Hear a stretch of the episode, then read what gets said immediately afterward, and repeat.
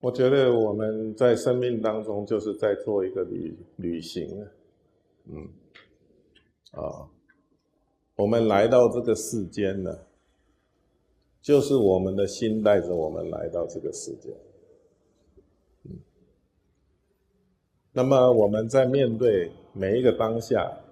在处理啊每一件事情，啊，跟环境跟人互动，啊。也都是秉着这一颗心，啊，这一念心，嗯，所以我们所有的成就，不管是好的是坏的，啊，快乐的是痛苦的，也都是我们的心带给我们的。那么，当我们离开这个世间呢，哦，就是因缘到了。我们又要往下一个旅程啊去的时候，也是我们这一念心呢带着我们走，哦，看我们要往哪里去。所以其实我们的心是生命的根本，是自家的宝贝，嗯，它成就了我们的一切，哦，